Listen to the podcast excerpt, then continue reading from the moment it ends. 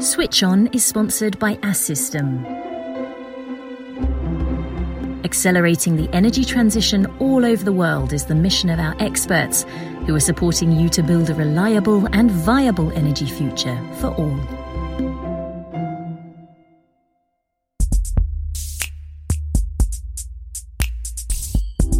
You are listening to Switch On, the podcast of the Assystem Group's experts. 6,000 employees with 600,000 billion neurons and 10,000 times more synapses are at your service and at the service of the energy transition. In Switch On, our engineering and digital experts shed light on the projects and technologies that are contributing to the energy transition around the world today. Today's topic is a revolution in the energy sector, an innovative nuclear reactor design capable of playing a key role in the energy transition. This revolution is the small modular reactors, or SMRs for short. These are in fact small nuclear reactors that provide between 50 to 300 megawatts of electricity. Currently, there are around 70 projects taking place around the world at various stages of development, with some models potentially available as early as 2030. According to the OECD's Nuclear Energy Agency, these mini reactors could account for up to 10% of the world's nuclear production by 2040. SMRs could meet the needs of isolated regions in countries with less developed electricity grids or whose financial capacities would make large reactors too costly. To discuss this topic, we're joined by two experts from Assystem. Laurence Roy, good morning. Bonjour Anne-Charlotte. Laurence is one of Assystem's technical directors and is responsible for projects related to SMRs. Next to you is Benoît Blassel. Hello, Benoît. Bonjour Anne-Charlotte. Benoît, you are the director in charge of new reactor construction projects at Assystem. Thank you both for being with us today to share your expertise on SMRs. To start us off, I spoke about it quickly in the introduction, but Benoît, can you explain to us what an SMR is? Oui, alors SMR, vous l'avez parfaitement euh, introduit. Hein, yes, you introduced it perfectly. SMR is the acronym for Small Modular Reactor. It's really the generic term used to designate reactor designs which are characterized by two things a lower power than the traditional, large scale reactors recently built, and the way they are manufactured, with as many parts or modules as possible prefabricated in a factory before being assembled on site. When we were preparing the program, you told me that we could even compare them to UFOs. Why did you say that? Alors, le terme d'ovni est un The term UFO is perhaps a little inaccurate because we don't expect to see SMRs flying anytime soon. But it seems to me that there are SMRs that are revolutionary in three respects. While we're not talking about unidentified flying objects here, I say UFOs because, in terms of technical solutions, they shine a light on options and technologies that have been out of the limelight for some time, opening possibilities for uses that go further than simply producing electricity, such as industrial heat production, waste incineration, or the electrification of isolated areas off the grid, etc. Secondly, I feel like we can call them UFOs from a regulatory position because we don't yet have an entire regulatory framework to guide a designer or a builder through the design, certification, and construction stages. Finally, from my point of view, these are also UFOs linked to the industrial ecosystem thanks to the way they are mobilizing medium sized, private organizations, and even startups, getting involved in SMRs, where this type of project was previously reserved for institutional, R&D, and international industrial players.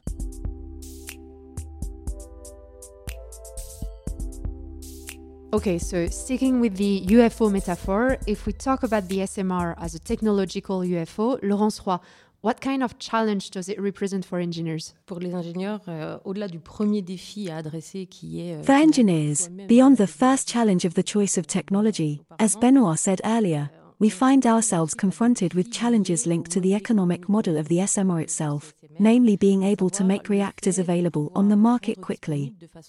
One challenge is how we scale down the reactors, since we are talking about a ratio of at least 1 to 5, if not much smaller for some SMRs.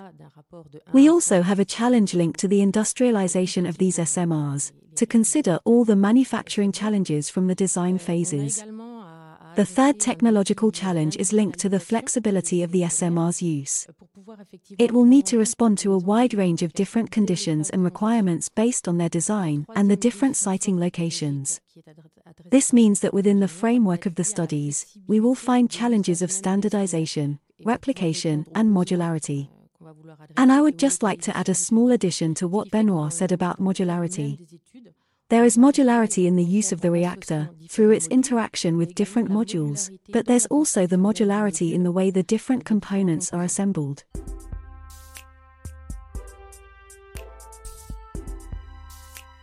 This new reactor concept will use a range of new technologies.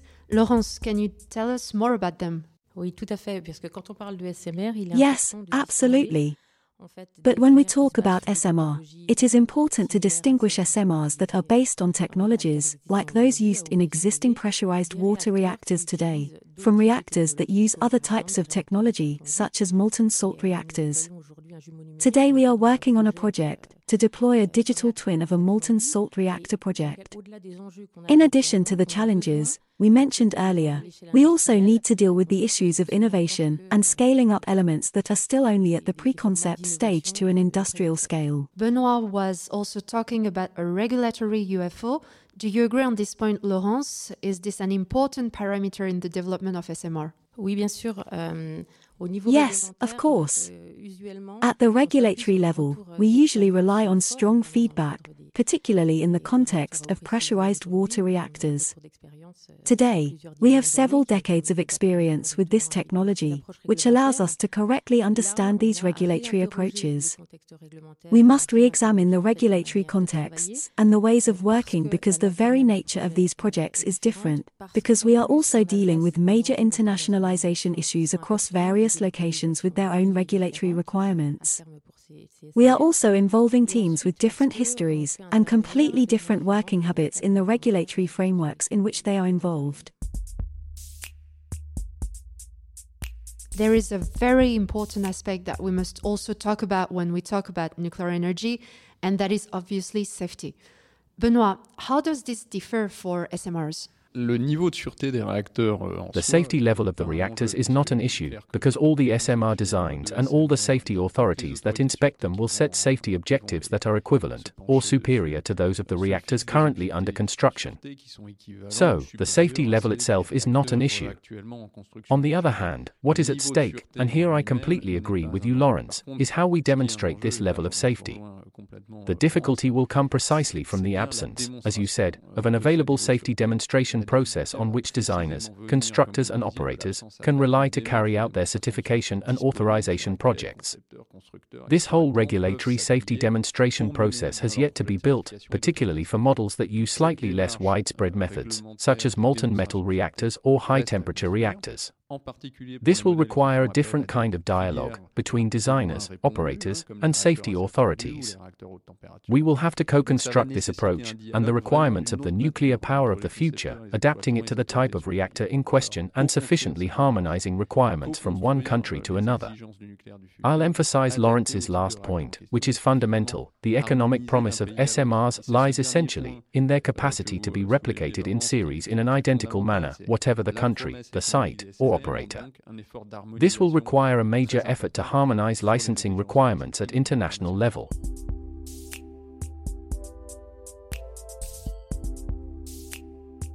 There is another point that was discussed, that of the ecosystem. Benoit, you were telling me that today at Assystem you are working on SMR projects with startups. How will this uh, be new uh, for the ecosystem? Oui, alors c'est- effectivement une nouveauté. euh, Yes, it is indeed a novelty. également pour les SMR, c'est- SMRs are of interest to several non-traditional players. on On one hand, we have industrial players who haven't had a foothold in nuclear energy until now, but are interested in the prospects of nuclear energy in quantities that can be operated from an industrial site and capable of supplying electricity, but also heat or energy in other forms. These industrialists, driven by the need for decarbonization, enter an SMR ecosystem as customers, investors, etc. Alongside the traditional project leaders, we are seeing the development of startups that are tackling the problem with approaches that are sometimes very different from those we have seen up to now.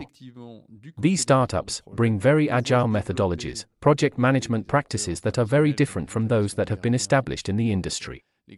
They bring lots of digital expertise, with simulations, digital prototypes, etc. They are entering the field without experience, but also without the weight of history or habits picked up along the way. For us, as the more traditional players, this is a challenge. But it is healthy for us to question our practices, to open new doors, and perhaps to contribute to finding new solutions to old problems. But I imagine, Laurence, that you are also interacting with the entire French nuclear industry. Oui, bien sûr, dans le cadre des, des, des projets SMR. On, yes, of course. Within the framework of SMR projects, we are working with the conventional nuclear players, as Benoit was saying.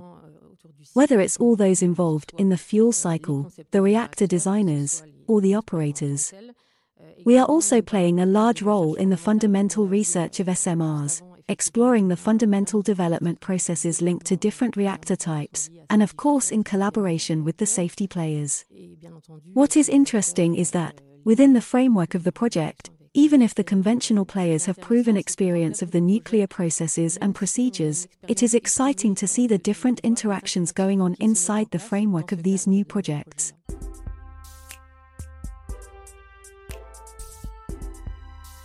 We understand from what you have told us that SMRs represent a challenge for the future. What do you think will be the key success factors? Benoit, perhaps for a start? I think at this stage, SMRs hold an incredible promise that is becoming clearer by the day. But there are a lot of milestones to pass, not just on the technical side, but also on the economic side. SMRs are based on disruptive models in terms of mass production. In terms of marketing, they are supposed to be based on very specific supply chains. The subject of the supply chain will be a key subject for the proper economic functioning. It's a question of developing supply capacities that are probably local to limit production costs while keeping a standard aspect from one development site to another and possibly modular for the design and construction. So, this is an additional parameter which complicates the overall economic equation of the SMR, and so I think this is what we need to work on now that things are becoming clearer from a technical point of view. We need to do more work to deal with the thorny issue of the business model, validating the economic assumptions that underpin this promise, and validate the market prospects. I would say that these economic milestones are not necessarily going to be any easier to remove than the technical milestones that we are progressively removing. So, Benoit, we can talk about a completely new business model. Ah oui, bien sûr. Au cœur du business oh yes, of course. At the heart of the SMR business model, there is really a reversal compared to traditional nuclear power. It's the question of competitiveness at these power levels that is at stake. In fact, for a long time, conventional wisdom suggested that increasing the power level was the way to lower the cost of the electricity produced.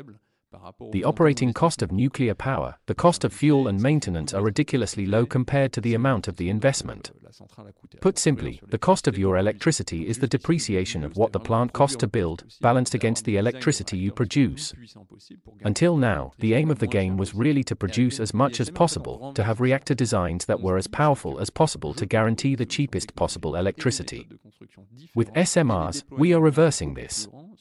What we're saying is that we can find different technological solutions and construction methods and deploy them in much greater numbers, enough to reduce the unit investment cost and therefore produce electricity or another form of energy competitively without being a slave to size and output. This is the economic challenge of the SMR.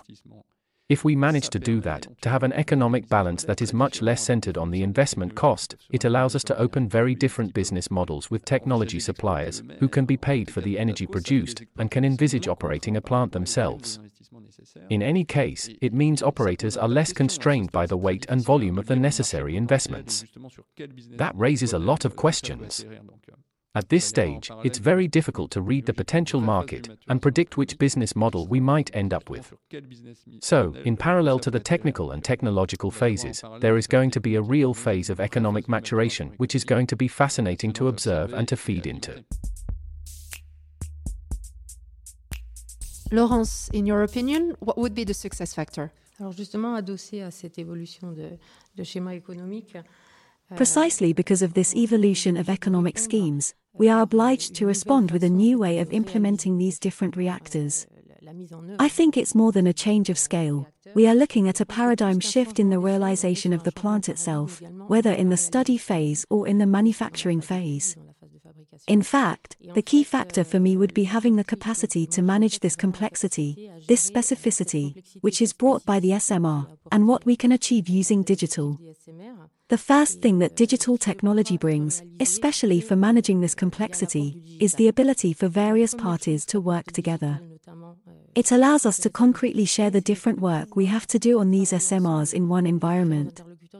And then, the second important point for digital this is everything concerning the initial definition of SMRs. Today, thanks to the controlled contribution of modeling, we can question and finally simulate different design choices and make decisions based on these models. Then, in this initial definition phase, as far as digital is concerned, we have the ability to use systems engineering methodology to optimize this part of the study. Once again, the time saving we are looking for is in the internal manufacturing part, but it is also in the iterative stage. Qui nous permet And today we are looking to do the project differently, with new techniques and new players. le gain de temps cherché Of course, digital technology makes this part possible. constitution même de bases de The creation of databases around which we can reconstitute these exchanges between the different configurations and modules also allows us to accelerate this process. Benoit, did you want to add something? Il y a un point hein, qu'il ne faut pas oublier, c'est que le nucléaire. There is one point that we must not forget nuclear energy is still at the heart of many of the world's energy security and technical sovereignty challenges. On touche forcément So, we're touching on all the geopolitical euh, issues through the SMR approach of designing and marketing a nuclear technology, with the ambition of mass deployment on an international scale. de masse à l'international. We must also bear in mind that if the promise of SMR becomes a reality, as we all hope, the technology or technologies that will become a reality, the players who will carry them out, will really find themselves at the heart of these issues, controlling the technologies and the flow of materials. These are challenges associated with the deployment of international nuclear power, and SMRs will also have to deal with them to fulfill their promises. So, to conclude, in your opinion, what will be the place of SMRs in the world of tomorrow? Laurence or Benoit? Je pense que si les SMR. I think if SMRs effectively fulfill their promise of providing stable, controllable, decarbonized energy in formats of a few hundred megawatts, once we overcome the technical and economic challenges, they will obviously have their place as a complementary, high power nuclear energy source in all energy mixes. Laurence? J'aimerais pouvoir souligner là ce qui me semble important. I would like to emphasize what seems to me to be important, if things go ahead as we would like, and that's the impact on the development of skills. I am thinking of the development of skills for young people entering fields such as nuclear energy, but also the valorization of nuclear experts. On, on le voit sur nos- We see it on our existing nuclear projects, this opportunity for the different generations to collaborate and learn from each others. It allows us to envisage very positive things regarding the development of skills. Well, thank you both very much for sharing your expertise with us today. Thank you, Laurence Roy. As a reminder for listeners, you are one of Assystem's technical directors in charge of projects related to SMR. And thank you, Benoit Blassel, who is Assystem's director for new reactor constructions projects. In the next episode, we'll turn our attention to the UK, where high power reactors and SMRs will play a starring role in the country's future energy mix. This was Switch On, the podcast of the Assystem Group's experts. 6,000 employees with 600,000 billion neurons and 10,000 times more synapses are at your service and at the service of the energy transition. Find out about our engineering and digital services on our website, assystem.com. See you soon for a new episode.